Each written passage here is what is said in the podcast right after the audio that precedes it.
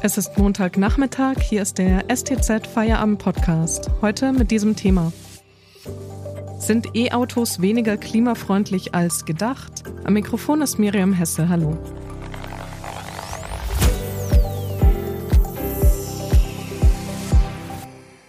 Der Appell von mehr als 100 Wissenschaftlern aus sechs EU-Ländern ist laut und er kommt nur wenige Tage bevor die EU-Kommission neue CO2-Flottengrenzwerte für Autos und Lieferwagen für das Jahr 2030 vorschlagen will. Die neuen Vorgaben aus Brüssel sollen dafür sorgen, dass das E-Auto durchgesetzt und der Verbrenner zum Auslaufmodell wird. Doch nun gießen Wissenschaftler Wasser in den Wein. Platt gesagt werfen sie der EU ein falsches Rechenmodell vor. Der CO2-Ausstoß für die Bereitstellung von elektrischer Energie sei falsch kalkuliert. Muss die Klimabilanz der E-Autos korrigiert werden und welche Konsequenzen könnte das haben? Darüber spreche ich heute mit unserem Brüssel-Korrespondenten Markus Grabitz. Hallo Markus. Hallo Miriam. Markus, welche Vorwürfe erheben denn die Forscher? Ja, also das sind erstmal ähm, noch keine äh, Vorwürfe. Die machen das eigentlich sehr äh, sachlich. Die sagen, ähm, die weisen halt eben in einem Brief, der am äh, Sonntag per Mail ähm, an die Kommissionspräsidentin, an den zuständigen Vizepräsidenten, der für den grünen äh, Green Deal zuständig ist, geschickt wurden, äh, hin, dass es einen ähm, Rechenfehler in der bisherigen Betrachtung des ähm, CO2-Fußabdruckes äh, gibt, äh, der äh, bei, ähm, bei Elektroautos. Ja, so und ähm, ähm die Aussage ist äh, ganz einfach. Also es bezieht sich noch nicht mal nur auf Elektroautos, sondern es bezieht sich auf alle zusätzlichen äh, Geräte, die praktisch ans Netz gehen. So, und der, der Vorwurf oder die, die Kritik oder der Hinweis lässt sich in einen Satz bringen. Also die realen CO2-Emissionen im Bereich der Stromproduktion sind im Jahr 2030 zum Beispiel für Deutschland mehr als doppelt so hoch als bislang ausgewiesen. Man kann das ähm, ganz anschaulich machen ähm, am Beispiel eines äh, VW ID3. Ähm, da ähm, gibt halt eben zum Beispiel VW an und äh, viele andere ähm, Institutionen und äh, Thinktanks und ähm, äh, Wissenschaftler ähm, benutzen die gleiche Berechnungsmethode. Da geht halt eben, gibt halt eben VW an, dass ähm, dieser VW ID3, also ein reines Elektroauto, nach 16 Jahren Laufzeit und 224.000 zurückgelegten Kilometern ähm, über, den, äh, über die Stromproduktion ähm, in etwa 14 Tonnen CO2 verursacht. Und diese Wissenschaftler sagen jetzt, wenn man den richtigen Berechnungsansatz wählt, dann äh, muss man diese Angabe 14 Tonnen korrigieren und muss davon ausgehen, dass dieses Auto 30 Tonnen äh, CO2 über die Laufzeit von 16 Jahren und äh, 224.000 Kilometer äh, verursacht. Das ist ähm, einfach mal die Aussage, die die äh, Wissenschaftler treffen und ähm, sie in ihrem Brief, der mir vorliegt, ähm, äh, sagen sie, ähm, dass man ähm, natürlich jetzt, bevor die Kommission die äh, CO2-Flottenziele anschärft und äh, Mitte Juli einen neuen Vorschlag dazu macht für die Flottenziele 2030, äh, dass man äh, diese Erkenntnisse bitte dabei berücksichtigen möge. Äh, die Botschaft ist, dass äh, Elektroauto ist nicht so klimaschonend wie angenommen und ähm, andere alternative Antriebe, Technologien wie zum Beispiel höchst effektive ähm, äh, Dieselmotoren, die dann auch noch mit ähm, äh, CO2-neutral hergestellten Kraftstoffen äh, teils ähm, betrieben werden, also sogenannte E-Fuels, äh, seien in der äh, CO2-Bilanz besser als äh, das Elektroauto. Und das ist natürlich ähm, äh, Sprengstoff für die Debatte, die hier in Brüssel ähm, äh, seit äh, Wochen und Monaten läuft und die halt gerade auf ihren Höhepunkt äh, zusteuert. Die Kritik an der Berechnung des tatsächlichen Stromverbrauchs ist ja sehr fundamental. Hat denn die EU eine Milchmädchenrechnung angestellt? Nein, das ist keine, ja, es ist keine Milchmädchenrechnung. Ähm, man kann äh, so rechnen, ähm, und zwar haben die mit dem durchschnittlichen Fußabdruck ähm, der Stromproduktion gearbeitet. Und die Wissenschaftler, und dafür haben sie sich ähm, das äh, Testat äh, einer äh, wissenschaftlichen äh, Fachzeitschrift geben lassen, sowohl für ihre Rechnung als auch für ihre für die Analyse des Berechnungs, der Berechnungsmethode. Die Wissenschaftler sagen, dass man nicht mit dem durchschnittlichen CO2-Fußabdruck äh, bei der Stromproduktion rechnen äh, darf, äh, solange noch äh, nicht der komplette Strom ähm, aus regener regenerierbaren äh, Quellen äh, produziert wird, sondern man muss, weil es halt eben zusätzliche Verbraucher sind, die durch die vielen Millionen Elektroautos hinzukommen, muss man ähm, davon ausgehen, dass halt eben dieser zusätzliche Strom aus an, an sehr vielen, in, in, an sehr vielen Stunden im Jahr äh, aus fossilen Quellen gespeist wird. Und das und die Wissenschaftler sagen, dass man, wenn man redlich rechnet, muss ähm, das halt eben in dieser Bilanz auftauchen. Das ist im, im Wesentlichen ähm, der, äh, der Kern ähm, der Kritik. Und ähm,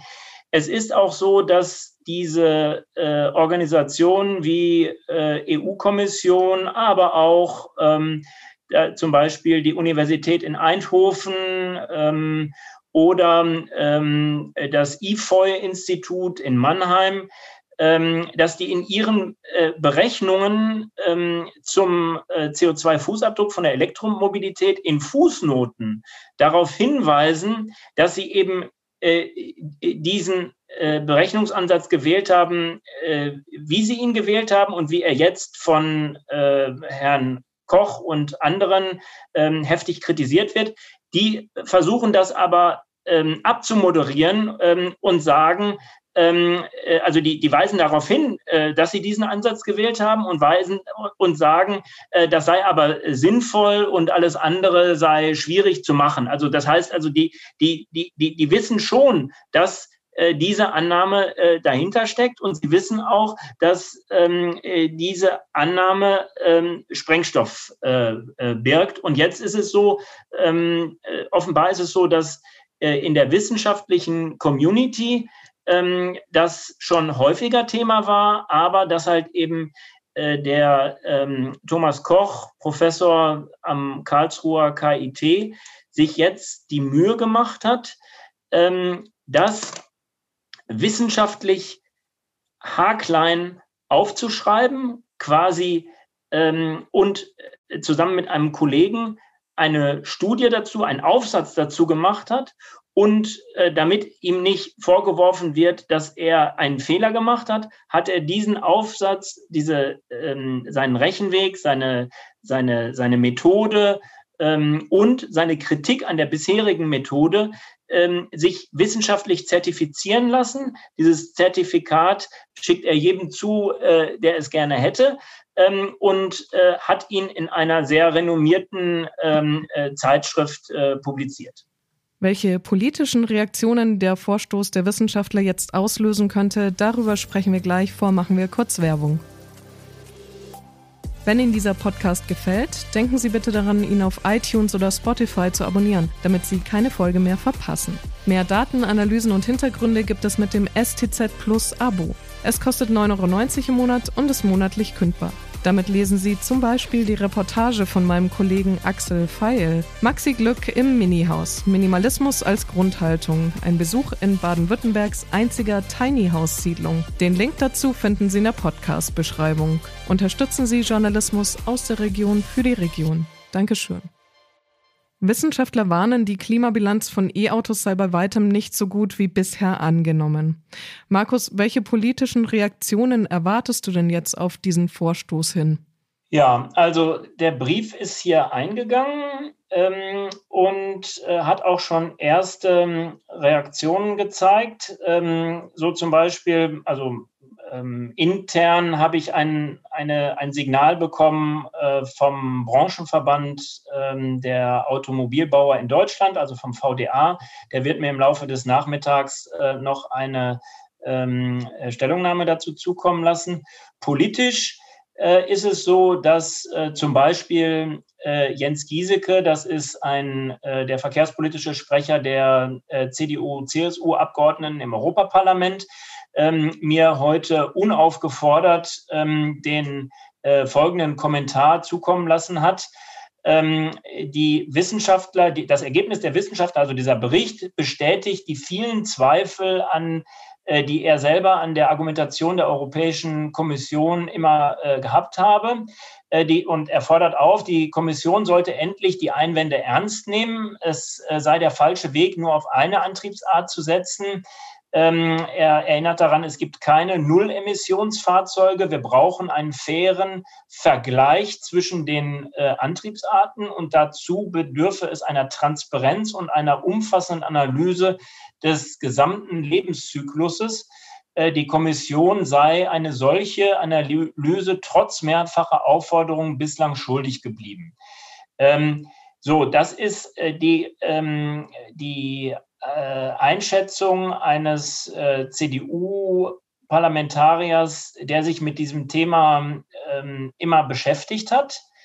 Ähm, jetzt ist es so, dass ähm, äh, natürlich diejenigen, die denen deutlich oder äh, weniger deutlich vorgeworfen wird, ähm, eine falsche Berechnungsmethode angewandt zu haben, äh, die äh, müssen jetzt erstmal ähm, prüfen, was ihnen da vorgeworfen wird. Und ähm, es hängt jetzt, und äh, ich habe die auch angefragt, ich habe äh, von denen bislang keine Rückläufer.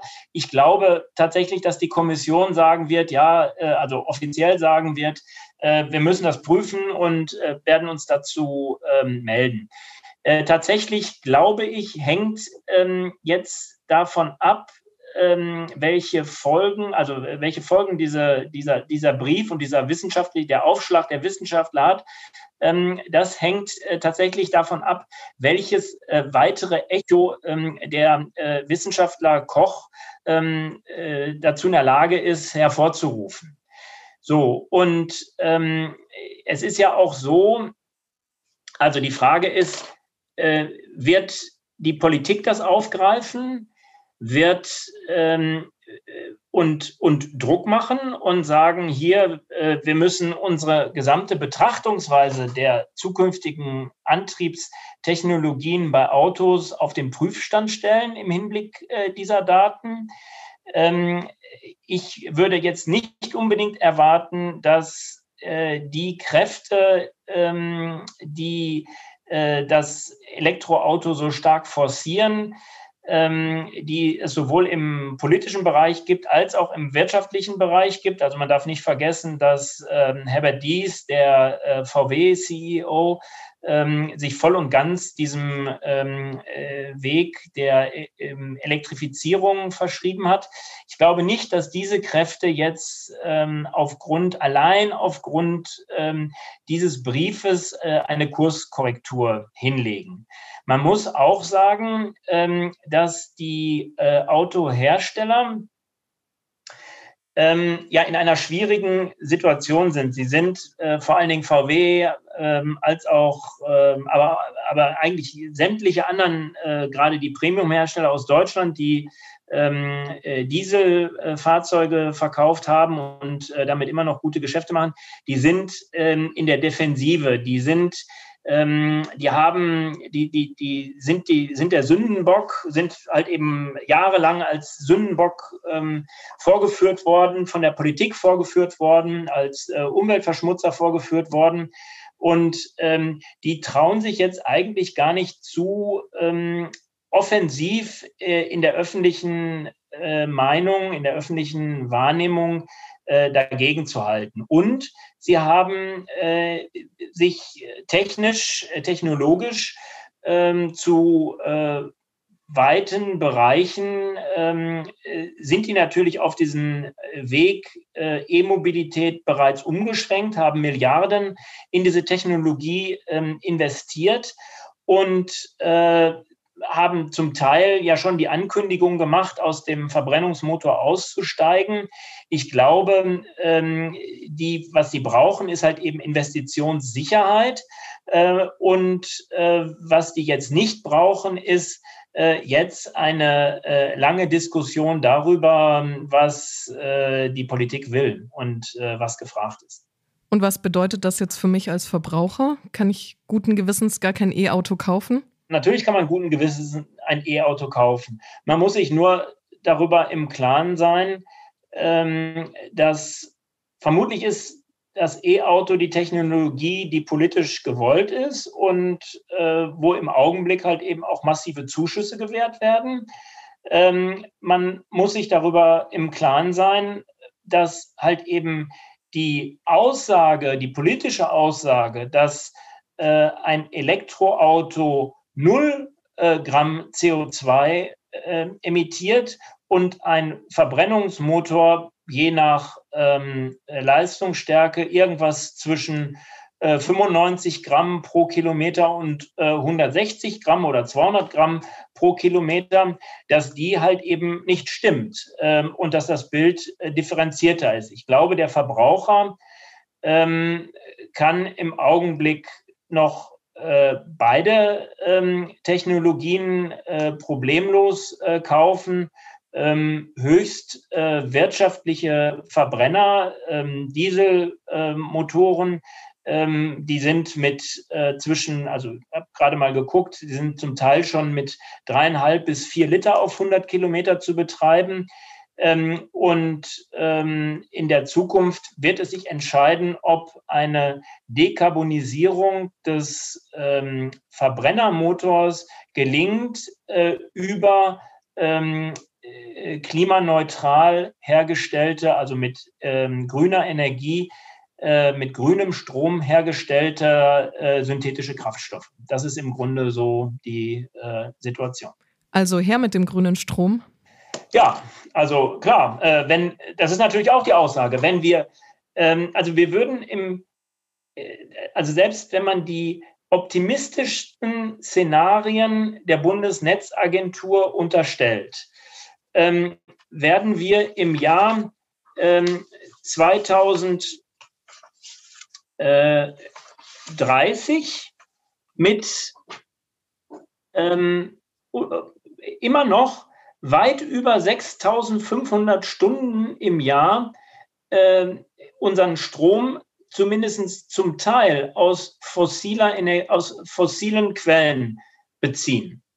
Und ähm, wenn es uns gelänge, den Strom ähm, bis dahin äh, komplett äh, grün zu gestalten, dann äh, wäre es natürlich so, dass äh, dann äh, diese Debatte, die wir heute führen, äh, hinfällig wäre. Dem ist aber nicht so. Im Gegenteil, ähm, bei 10 Millionen Elektroautos im Jahr 2030 in Deutschland würde der Strom ähm, nur an 1000, in Anführungsstrichen, nur an 1983 Stunden im Jahr komplett grün sein und an 6780 oder also knapp äh, 6800 Stunden im Jahr müsste ähm, fossiler Strom äh, dazugenommen werden.